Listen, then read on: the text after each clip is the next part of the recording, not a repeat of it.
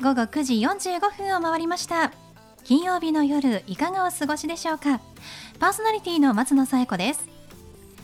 この番組ボーイズビーアンビシャスのコンセプトは夢を抱き語りそして行動に起こそうということで毎回さまざまな業種のビジネスパーソンがゲスト出演。どんなビジネスをされているのかどうして始めたのかその思いを語っていただくそんな番組です。さあそして私と一緒に番組をお届けするのは柴田法務会計事務所の柴田純一先生です。先生よろしくお願いします。よろしくお願いします。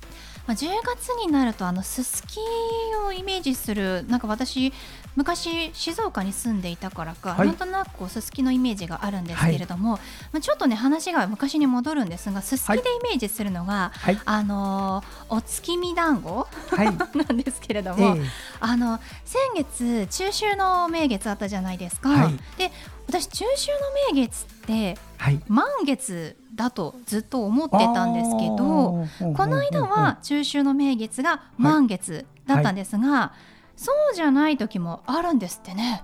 先生ご存知でした？ね、はいあの昔の人の知恵って素晴らしいですから、えー、そこ確かにおっしゃる通りですよ。確かに。なんででしょうね。でもなんか昔から中秋の名月イコール満月ってイメージがあったんですけど。今年っていうか今回の中秋の名月は、はい、非常に綺麗なあの満月で。でもなんかすごく距離を感じたんですよね、その中秋の名月翌日ぐらいがものすごく月を近くに感じたので、はい、なんか、あ中秋の名月だからこう大きい月じゃないとか満月じゃないとかいろいろあるんだなっていうのを改めて勉強になりました。いやもうそういうね、うん、お月見のお月様にね、ええ、魅力を感じる松野さんって素敵ですよ。ありがとうございます。ありがとうございます。なんかふとそんなことを思い出したなってお話でした。でもふとね、なんかこう下ばっかり見るんじゃなくて、上を向いてこう歩くっていうのは大事ですから、ね、そうですね。皆さんもぜひね、あの今夜の月見上げてみてください。はい、それでは第80回ボーイズビーアンビシャススタートです。この番組は遺言相続専門の行政書士柴田法務会計事務所の提供でお送りします。それでは先生今夜のゲストのご紹介をお願いします。はい。今夜のゲストは美術家の佐藤千尋先生です。佐藤さんこんばんは。こんばんは。よろしくお願いします。ます。え佐藤千尋さんということでカタカナ表記なんですね。はいそうです。えー、佐藤さん美術家でいらっしゃるということですけれどもどんなジャンルの美術を扱っていらっしゃるんですか、えーと、主に水晶であの描いたというか水晶を使ったあの絵画をやってます。あ水晶絵に絵と水晶を合わせた作品を使っている作っている、ねはい、ということなんですよね。この絵を描く仕事というのはもう長くされてるんですか？絵を描いてお金をいただくようになったのは1 2 3年ですけども、はい、はい、絵自体は長いです、そうなんです。その前はどういったお仕事を？その前は工業デザインの事務所をやっておりましたそうなんですね、はい、でもこうデザインに関する関係といいますかお仕事をずっとされてたんですね、そうですね、はい、もう美術家になるって決めてたんですか？決めてないですね。成り行きです。あそうなんですね、はい、そのデザインになる前も何かお仕事されてたみたいですけれども。最初は中学校の美術の先生をやっておりました、うん、でその時にあの子どもたちがなぜか美術準備室にお決まりで集まってくるんですけどその中に悩みのある子たちが何人もいてその子たちの相談をしてるうちにだんだんそのカウンセリングっていうのにあのハマってハマってっていうか、まあ、ずっとやってきまして、はい、それをデザイナーをやりながらあの続けてました。あそうなんですね、はい、まあ、中学の確かにあの美術室ってなんか人が集まってきますよね。そうですね。まあ絵を描くことが好きな人おとなしい子がね多かったりもしますから、はい、なんかこう黙々と描いたりあと相談にね乗ってるうちにじゃカウンセリングも、まあ、ちょこちょこお仕事をされながら絵を描くっていうのも並行してということなんでしょうか？そうですね。絵を描いてカウンセリングをしながら工業デザインの設計をやっているという。忙しいですね、まあ、そして今はその水晶を使った作品を作っていらっしゃるということで、はい、実際に今日はスタジオに作品を持ってきてくださったんですけれどもびっくりしました。私最初に何キラキラしたのが上に乗ってるのかしらと思ったらこれが水晶なんですね。ちょっとあのリスナーさん見ることができないので口で説明するの難しいと思うんですが教えていただいてもよろしいですか？はいあのー、油絵を描きましてその上に水晶が乗っている一面に乗っている状態なんですけど、まあ、一番大事なのは色と輝きというものですねそれがすごく目に飛び込んでくるあのジャンルの絵だと思います。はい本当に油絵のところも、まあ、色がさまざまなね色がありまして赤系があったり、まあ、赤系だったら赤系統でまとまっててもう一種類こう緑系統でねまとまっている色があるんですがグラデーションといいますか。はいなんていうんですかねこうマーブルといいますか本当にさまざまな色が混ざっている上に、水晶が一面に小さい水晶ですね、はい、水晶のかけらが一面に乗っているのでさまざまな角度でこう光の反射によって色の見え方だったりとかキラキラ度が変わってくるという非常に不思議な素敵な絵ですよね。まさにおっしゃる通りであの見る角度によって全然絵が変わっちゃうんです。でも使っている水晶は透明なんですね。そうですね、はい、透明の水晶だけを使ってます。この透明というのにも何かこう意味があるんですか？そうですね最初はあのいろんな色石あのアメジストとかペリドットとかそういうものも試してみたんですけどやっぱり色は色としてあの絵で表現してアートで表現してその上を水晶の力を借りるというのが一番ベストだというところに行き着いたんですね。透明だからこそ下の油絵絵がの色が生きてきますもんね。そうですね。思わず触りたくなるよ。あ触ってっていいですか？って聞きましたもんね、はい、私、はい、水晶の感触といいますかこう凸凹とした感覚もあって非常に綺麗なんですよね。柴田先生あの、はい、佐藤さんの個展に行かれたことがあるみたいですごく大きな絵画を目の前でご覧になったみたいですね。はい、あの先生の作品大きいものがありましてね。あのこれは絵画そのものも素晴らしいんだけど躍動感と流動感がある絵なんですよ、うん、動きがある絵でそこにね細かい水晶の粒がねバーッと貼ってあるからね見る人によって見方がねダブって見えるのね。つまり音で言うと倍音です、倍音っていうのは何かというとエレキギターなんか典型ですけどね。それから薩摩琵琶もそうですよ。倍音ですよあれは。あれはね倍音でどうして作るかっていうとさっき言ったでしょ？あの触り、うんうん、弦と弦をねつないで触らせるんですよね、それでああいうこう複数音が出るで要するにピーンってのがビヨン。ピーンってのがビヨン。あれを音楽的に作ったのがエレキギターです。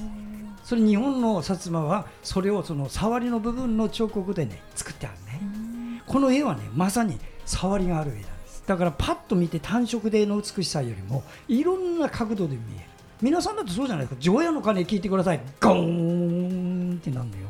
あの響きの触りが皆さんに非常にいろんなことを伝える。で日本人はそれが使えるんですよ。で単音で聞くっていうのはヨーロッパの人かもしれないけど我々はその触りの部分で和音のようなものを聞いてる。この絵はねまさにね絵と絵の色と色がね共鳴している絵なの。だからぜひ先生の絵はね見てもらった方がいい。見ると分かる。あなるほど。これが本来の魂を揺さぶる絵遠いんだなって分かります、私もね何回か行ってねパッとこれをね一瞬でつかみましたよ。先生の家はちょっと違う。うんすごいですよ。やっぱりこう耳で聞いて絵の上に水晶が乗ってくっついてるってどんな感じなんだろう。ってなかなかねイメージがしづらいと思うんですけれどももう本当に色を引き立たせる透明の水晶がキラキラしてね私キラキラしてる宝石とか大好きなので 本当にお部屋に飾っておきたくなるそんな素敵な絵ですけれどもこうどうしてその、まあ、水晶をねあの使って描こうかなっていうふうに思われたんですか？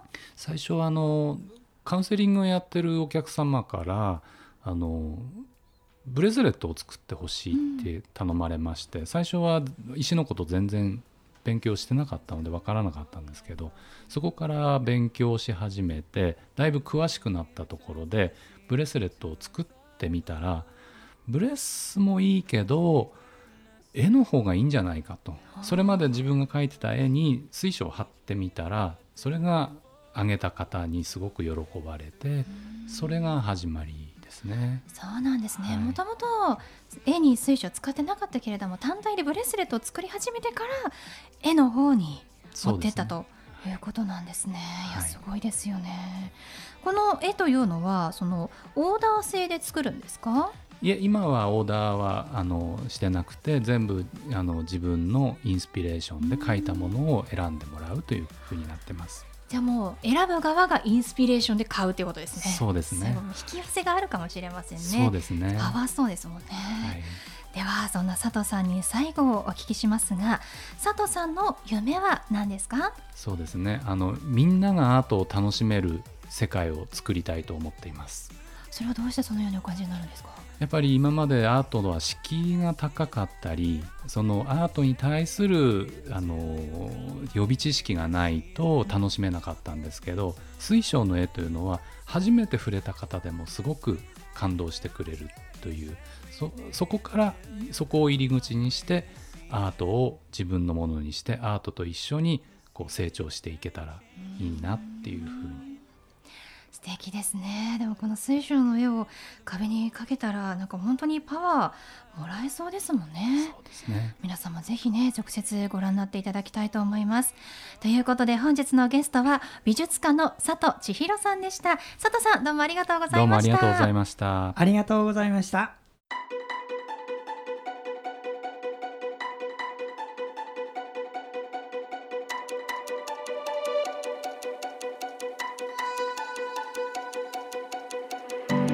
続いては柴田先生のワンポイントアドバイスです。では先生今日はどんなお話をしてくださるんでしょうか？はい、こんばんは。えー、遺言相続専門の行政書士柴田でございます。31年この仕事をしておりますが、実は私がこの仕事に就く動機となりましたのは、今はもうお亡くなりになったんですが、上智大の名誉教授でアルコン・リーケン博士という方が日本に姿勢学というのを持ち込みました。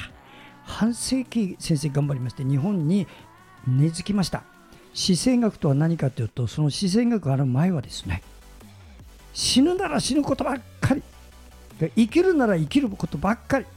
極端だったんです。そのバランスのいいやり方がなかった。このバランスのいいやり方をあの皆さんにご提供して実践してほしいというのが姿勢学です。でこの姿勢学の視点からあのちょっと今日はね一点だけご紹介します。なぜか。死はなぜ怖いのかです。死はなぜ怖いかっていうとね肉体上の苦痛があるから怖いという人がいるんです。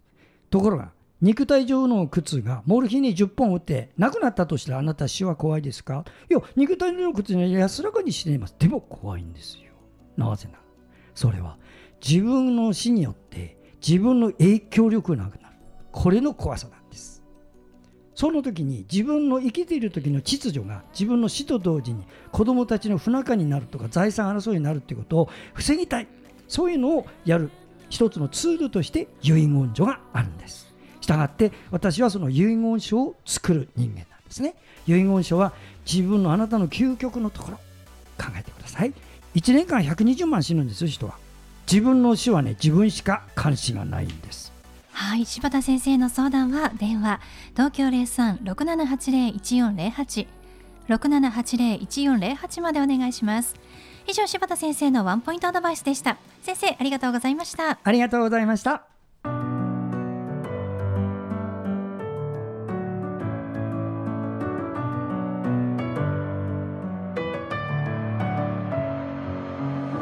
はい、ということでお送りしてきましたボイスビーアンビシャスいかがでしたでしょうか？